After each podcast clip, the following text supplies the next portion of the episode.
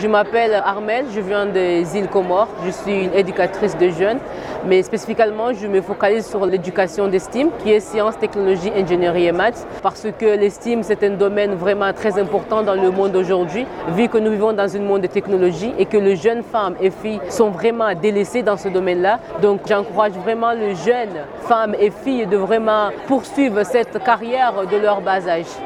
En tant que participante de cette conférence et aussi représentante des, îles Comores, nous savons très bien qu'aujourd'hui les jeunes nous sommes vraiment inclus, mais comment cela est vraiment effectif Parce que nous ne voulons pas vraiment être de jeunes qui sont présents avec euh, les décisionnaires, mais nous voulons aussi que notre voix pèse vraiment et que aussi les décisions soient faites avec nous et qu'il y a aussi une transparence. Donc euh, je crois que dans mon pays, euh, on fait face à, à beaucoup de problèmes, mais le problème qui est vraiment pertinent, c'est le manque de travail.